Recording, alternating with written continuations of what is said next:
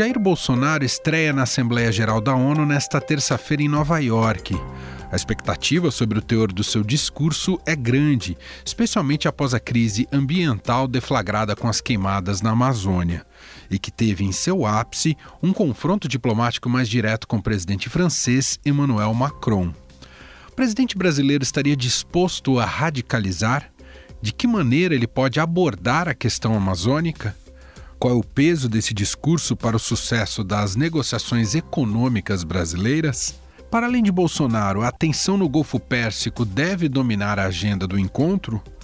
Eu sou Emanuel Bonfim e esse é o Estadão Notícias, que hoje fala sobre a Assembleia Geral da ONU com o repórter Paulo Beraldo, que está em Nova York, e com o especialista em geopolítica Roberto Ibel.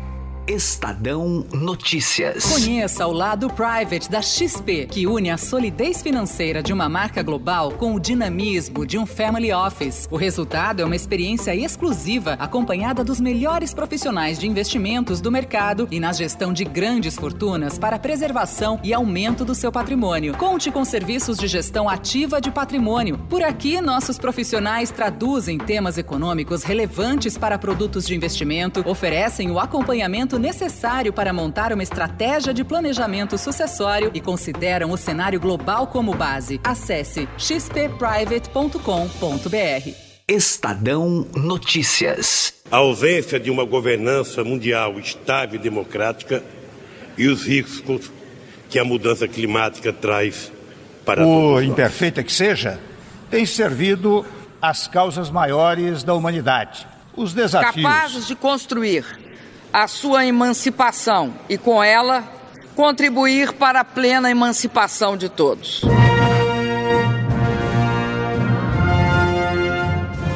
Assim como fizeram outros presidentes brasileiros nos últimos 64 anos, Jair Bolsonaro será o primeiro a discursar na abertura da 74ª Assembleia Geral das Nações Unidas em Nova York amanhã.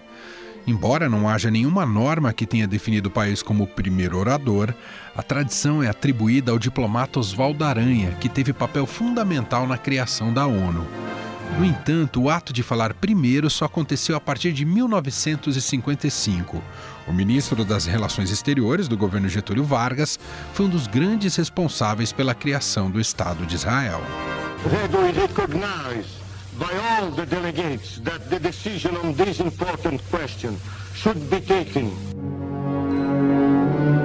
Mas como surgiu a Assembleia Geral da ONU e qual a sua função? A Organização das Nações Unidas começou a existir oficialmente em 24 de outubro de 1945, quando seu estatuto foi ratificado por algumas nações, como o Brasil.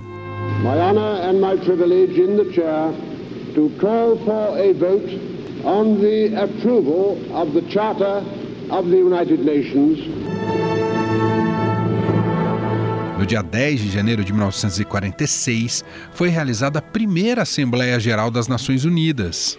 Uh, ladies and gentlemen, I have the honor today of welcoming to London this great assembly of delegates of the United Nations.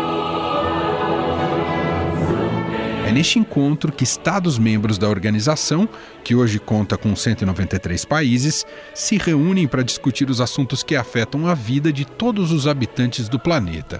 Quem explica melhor essa história é o repórter do Estadão que está em Nova York, acompanhando a Assembleia Geral da ONU, Paulo Beraldo. Ele conversou com Gustavo Lopes. Tudo bem, Paulo Beraldo? Como vai? Tudo bem, Gustavo. Muito obrigado pela oportunidade. Bom, vamos explicar primeiro como é que funciona a Assembleia Geral da ONU, por que, que ela existe, qual a sua importância. Por que, que ela existe, Gustavo? Ela nasceu logo após o final da Segunda Guerra Mundial. As Nações Unidas, naquele momento, identificaram que não era mais possível que o mundo tivesse uma guerra daquelas proporções que causou toda a destruição, todos os problemas decorrentes dali, né? Então eles decidiram se unir em 1945 e criaram essa que foi a Organização das Nações Unidas. Na época foram 51 nações. Hoje já fazem parte 193, quase todos os países do mundo. E desde então há essa Assembleia que basicamente é um congresso nacional do mundo inteiro, né? um, um grande parlamento mundial onde todo mundo tem voz, todos os representantes vão lá e fazem os seus discursos, geralmente é 15 minutos que eles têm. Amanhã o presidente Jair Bolsonaro vai então falar por 15 minutos para toda essa plateia. E o Brasil abre, né? O Brasil tem essa honra aí de ser o primeiro quando a sala está toda cheia, sim, né? Sim, Então, realmente, todo mundo presta atenção muito no que o Brasil tem a dizer aí. Agora, o que, que é discutido na Assembleia Geral da ONU? É, se chega a algumas conclusões? É, é, feito um documento depois disso? Como é que funciona a Assembleia? Então, como é que funciona a Assembleia? Todos os países lá, eles têm direito de votar, por exemplo, o orçamento da ONU. Ele é aprovado toda vez lá, cada dois anos aprova-se um orçamento tá. da ONU. Eles podem fazer recomendações de paz, mas é que tá, são recomendações. No one wins these wars. Everyone loses. Então, qual que é o grande peso da Assembleia? É que ali seria a opinião pública mundial presente na mesma sala, né? Então, ainda que não tenha um peso decisivo, um país não pode falar, olha, você vai ter que fazer isso a partir de amanhã. Não é assim, eles não têm esse poder. Mas é a opinião pública, né? Então isso é, é importante, tem um certo peso. E recentemente estava conversando com o diplomata Rubens e eu fiz essa pergunta. Eu falei, bom, e o papel da ONU? Ele disse, bom, o papel da ONU é o papel que os países querem que ela tenha. Né? Uhum. As limitações são as limitações que os países colocam. Os êxitos são os êxitos que os países também colocam. Né? Ela é o que, ela, o que os países querem que ela seja. É interessante, né? Porque a Assembleia Geral da ONU, às vezes você tem manifestações políticas é, pessoas, enfim, líderes de países defendendo seus regimes, outros criticando. É, é comum a gente ver também quando alguém vai começar a discursar e existe ali alguns países que são contra aquele líder, é, se levantar e não ouvir esse, esse tipo de, de, de discurso. É, como é que funciona isso? Existe alguma represália ou não? As pessoas são livres para fazer o que quiserem lá na Assembleia Geral da ONU? Aí entra aquela história do protocolo, né, Gustavo? Não é exatamente proibido, mas acaba pegando mal, né? Porque você se retirar quando um chefe de uma outra nação vai falar é uma coisa que não pega bem, né? Isso já aconteceu com presidentes brasileiros. O, o, presidente Michel Temer, quando foi falar em seu primeiro discurso em 2016, algumas delegações saíram da sala, notadamente aquelas que eram mais próximas do PT, né, que havia aquele discurso de golpista, né? uhum. né? Então, como uma, uma retaliação, ó, não vamos ouvir o discurso do presidente a Temer. maioria Mas foram bem poucos. da delegação da Costa Rica abandonou a sala quando o presidente se preparava para discursar. Os representantes de Venezuela, Equador e Nicarágua deixaram o plenário fora aqueles discursos que a gente ouve ali naquela, naquele salão principal da ONU, existem eventos paralelos? Como é que funciona, Paulo? Existem, Gustavo. Aí que é interessante, né? Ela vai começar no dia 24, mas ela vai durar por mais vários dias em que os países vão falando mas existem o que eles chamam de reuniões bilaterais. O que, são essas reuniões bilaterais? São reuniões que vão acontecendo em várias salas ali entre os países, reuniões curtas. Então, assim, é uma oportunidade muito boa para os líderes de Estado fazerem contatos, é, iniciarem negociações. Então, dá para o Brasil tirar muitos frutos positivos, sim. Muitos líderes que o presidente Jair Bolsonaro ainda não teve é, a oportunidade de conhecer vão estar lá, muitos representantes de países. E essas reuniões bilaterais, elas também podem ser feitas com a presença do secretário-geral da ONU, que é o Antônio Guterres, e também as reuniões deles com, de todos os chefes de Estado com o Guterres também. E no resto do ano, né, tem esse momento, né, da, da Assembleia Geral da ONU com os líderes, né, mas funciona durante o ano inteiro. E aí, como é que funciona? Cada país indica um representante que fica lá sitiado na, na ONU, é isso? Isso mesmo. O representante do Brasil é o Mauro Vieira, aquele que já foi ministro das Relações Exteriores ah, no governo da Dilma Rousseff. O, a comunidade internacional precisa continuar atenta e presente, contribuindo da forma. Ele tem uma equipe de diplomatas que o apoia, assim como todos os países. E aí existem reuniões dos mais diversos assuntos. A ONU decidiu, inclusive na Assembleia Geral de 2015, um dos grandes desafios da humanidade agora é o que eles chamam de Objetivos de Desenvolvimento Sustentável. São 17, eles têm que ser atingidos até 2030. Por exemplo, erradicação da pobreza, promoção da igualdade de gênero, é, acabar com a fome no mundo. São vários esses temas de desenvolvimento sustentável. Então, tudo isso foi decidido lá e os países têm que cumprir. É obrigado a cumprir ou não? É aquela coisa, olha, Seria bom se cumprisse. Seria bom se cumprisse. e não é exatamente obrigado, porque a ONU ela não pode afetar a soberania de nenhum país, claro. né? Ela não, não faz isso. Claro. Eles podem decidir durante a Assembleia Geral, Paulo, é, alguma sanção a algum país, alguma coisa desse tipo, ou isso só fica para aquela reunião do Conselho de Segurança? O órgão mais poderoso realmente é o Conselho de Segurança, né? Tá. Que são cinco países que a gente citou antes, mais os dez que são eleitos também na Assembleia Geral rotativamente. O Brasil já fez parte do Conselho entre esses dez várias e várias vezes. Brasil e Japão são os países que mais participam. Tá. Mas realmente o poder decisivo está nas mãos do Conselho e não na, na Assembleia. A Assembleia realmente são recomendações, estudos, represálias assim no diálogo, né? mas não efetivamente é, sanções ou algo assim. Bom, esse é o repórter do Estadão, Paulo Beraldo, que está lá na sede da ONU. E eu agradeço mais uma vez aqui a presença do Paulo. Obrigado, viu, Paulo? Um abraço para você. Um abraço, até mais. Voltando a falar da Assembleia Geral da ONU, que tem início amanhã. O discurso que o presidente Jair Bolsonaro prepara terá duras críticas ao regime de Nicolás Maduro na Venezuela e Cuba. Além disso, a Amazônia deve tomar boa parte da fala, onde Bolsonaro defenderá a soberania do país sobre a floresta. O porta-voz da presidência, Otávio do Rego Barros, disse que o presidente fará um discurso em defesa do Brasil nas questões envolvendo o meio ambiente para a configuração perante o mundo né, da soberania do Brasil, da importância que nós atribuímos à Amazônia e tantos outros temas que vicejam e que equivocadamente são, são comprados, são compartilhados, em particular pela imprensa estrangeira. Jair Bolsonaro também se manifestou na semana passada e disse que está atento ao discurso, pois será cobrado pelas outras nações. Vou fazer um pronunciamento lá e está na cara que eu vou ser cobrado, né? porque o que grande parte, alguns países me atacam de forma bastante virulenta, é que eu sou o responsável pelas queimadas. O que devemos esperar do discurso de Jair Bolsonaro? Qual a repercussão que pode ter para o Brasil? Converso sobre o assunto com o professor de Relações Internacionais da ESPM, especialista em geopolítica, Roberto Ibel. Tudo bem, professor? Obrigado por nos atender.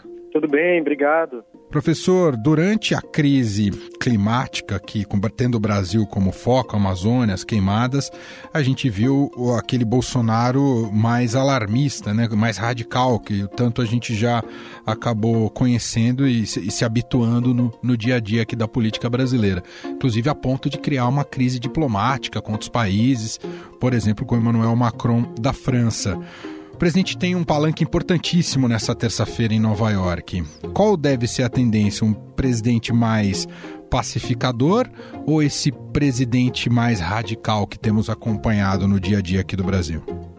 Então, eu acredito que o presidente Bolsonaro, já que é a sua estreia na Assembleia Geral da ONU, né, nos últimos três anos a gente teve a participação do presidente Michel Temer, ele terá uma atuação mais uh, controlada, uma posição mais equilibrada, mas não menos reativa. Um discurso né, bastante objetivo, diferente de outros presidentes que me antecederam. Ninguém vai brigar com ninguém lá, pode ficar tranquilo. Vou apanhar. Nós tivemos, por exemplo, nos últimos, nas últimas semanas, melhor dizendo, né, no último mês, uh, várias posições do presidente Bolsonaro de forma muito reativa a discursos de líderes estrangeiros. Né? Nós temos até o vazamento daquele vídeo em que o presidente da França, Emmanuel Macron, ele critica abertamente né, uh, o presidente Bolsonaro para o presidente do, do Chile, para a primeira-ministra da Alemanha, a chanceler Angela Merkel. E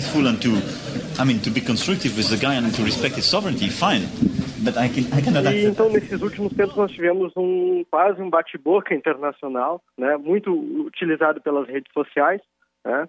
Mas eu acredito que será algo mais controlado, mais moderado, mas com algumas pitadas de, de ataque né? ou de reatividade a esses discursos dos líderes estrangeiros.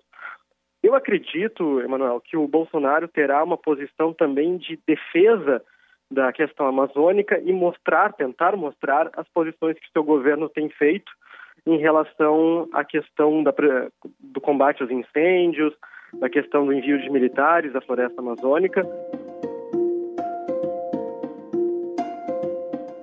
existe evidentemente a importância diplomática né, do, do Brasil como um importante é, personagem, importante protagonismo né, da geopolítica mundial, mas acima de tudo, professor, tem interesses comerciais a depender uh, do desempenho do presidente Jair Bolsonaro? Pode ter consequências positivas ou negativas para negociações bilaterais? Sem sombra de dúvidas, né? Nós temos que lembrar que atualmente está em curso ainda a promulgação ou a aprovação, melhor dizendo, do acordo de livre comércio entre a União Europeia e o Mercosul. Né? Na última semana, então, a própria Áustria chegou a cogitar que não autorizaria a promulgação deste acordo. Então, nós temos a presença desses atores também, membros da União Europeia, assistindo o discurso do Bolsonaro e que, dependendo do seu posicionamento, dependendo da sua articulação diplomática, né, pode ter consequências, sim, de fato, na aprovação deste acordo de livre comércio. Eu destaco também outro ponto da participação do presidente Bolsonaro nessa semana na Assembleia da ONU, é a questão da Venezuela, né, que certamente entrará na pauta, não apenas no discurso do presidente brasileiro, mas certamente também entrará no discurso do presidente Trump dos Estados Unidos. As I said, all options are open. I think of all possibilities, all options are open. Então, não apenas questões econômicas ou geoeconômicas entram na pauta, mas também questões da geopolítica das Américas. É bem possível que a gente tenha consequências e tenha talvez até reuniões bilaterais, né, aquelas side meetings, como a gente chama, entre o presidente Bolsonaro e talvez outros líderes aqui da América do Sul. Tudo depende mesmo do seu discurso de abertura. E o Bolsonaro, de alguma maneira, deve se aproveitar desse alinhamento uh, mais umbilical nesse atual momento do país e da gestão dele com os Estados Unidos? Ele deve um pouco se orgulhar disso ou fazer ou, ou dar sinalizações em relação a isso ao Trump, professor? Com certeza, com certeza. A gente tem visto um total alinhamento do Brasil com os Estados Unidos neste governo atual. Né? É sempre bom salientar que Brasil e Estados Unidos sempre foram uh, aliados históricos, né? desde o período uh, uh, monárquico, podemos dizer, desde a independência do Brasil até os dias de hoje, mas nunca se viu um alinhamento tão profundo, arriscaria dizer, em movimentos democráticos da história do Brasil, como o atual. Então é bem possível que ele faça essa declaração em público né, de apoio ao presidente Trump, lembrando que nós já tivemos posicionamento dele no passado em que finalizavam, inclusive, um apoio do presidente Bolsonaro para a campanha de reeleição do presidente Trump no, no ano que vem. Então, é bem provável que isso venha a acontecer. Que é amigo dos Estados Unidos, que admira esse país maravilhoso e quer, sim, aprofundar não só apenas laços de amizades, bem como as mais Eu lembro sempre que os aliados internacionais do Brasil estão cada vez mais restritos, se a gente considera uh, a história diplomática recente do nosso país. Né? Essa semana mesmo nós tivemos a eleição em Israel, uh, e que é bem provável que afastará Netanyahu do poder, né? afastará Netanyahu do governo israelense. Na Itália também, que era um tradicional uh, apoiador deste governo Bolsonaro, a gente tem a queda do governo italiano, formação de novo o governo está em discussão atualmente. Então, as possibilidades de apoio extra-regional, portanto, fora das Américas, de apoio ao presidente Bolsonaro estão cada vez mais restritas. O Macron deve surfar nessa onda, digamos, de defensor uh, defensor climático, digamos assim, professor? Com certeza. Eu acredito que o Macron tem uma agenda ambientalista bem forte, né? Uh, a gente tem o próprio Acordo de Paris, né, sendo parte dessa agenda do governo francês, mas o Macron, apesar de tudo que aconteceu no último mês, teve um, uma certa moderação no seu discurso, até em prol da articulação da aprovação do acordo da União Europeia e do Mercosul, né? Mas eu acredito sim que Macron continuará, é bem provável que faça um discurso retomando a questão amazônica e a questão ambiental em geral do sistema internacional, né? Não apenas a questão da Amazônia, mas sim todas as questões ligadas ao meio ambiente What e às mudanças climáticas. If we work and live destroying the planet while sacrificing the future of our children. Só para a gente concluir, professor, essa mais recente crise envolvendo Irã, Arábia Saudita e o petróleo, isso também deve dominar um pouco da agenda dos discursos? Com certeza. É bem provável que entre na agenda de discursos, uh, seja pelo representante da Rússia, não sei se será o presidente Vladimir Putin, o primeiro-ministro Dmitry Medvedev, que vai participar, mas é bem provável que entre nessa pauta de discursos e dos debates da própria Assembleia Geral da ONU. Lembro sempre, né? A Assembleia Geral da ONU não é apenas aquele dia do, dos discursos dos líderes, mas é uma programação uh, semanal. Então há vários encontros bilaterais, encontros multilaterais, e que é bem provável que essa questão do Irã e da Arábia Saudita entre na pauta, né? Porque a gente tem ali nesse teatro geopolítico regional do Oriente Médio é, uma continuidade ainda de conflitos não resolvidos oriundos da Guerra Fria, né? Lembrando sempre o Irã tradicional aliado da Rússia e a Arábia Saudita um tradicional aliado dos Estados Unidos no Oriente Médio. Muito bem, ouvimos por aqui Roberto Ibel, professor de Relações Internacionais da ESPM, especialista de geopolítica. Professor, muito obrigado aqui pela participação, um abraço. Muito obrigado, Manuel, sempre à disposição.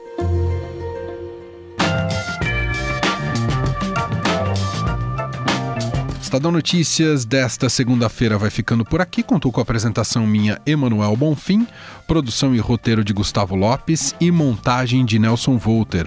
O diretor de jornalismo do Grupo Estado é João Fábio Caminuto.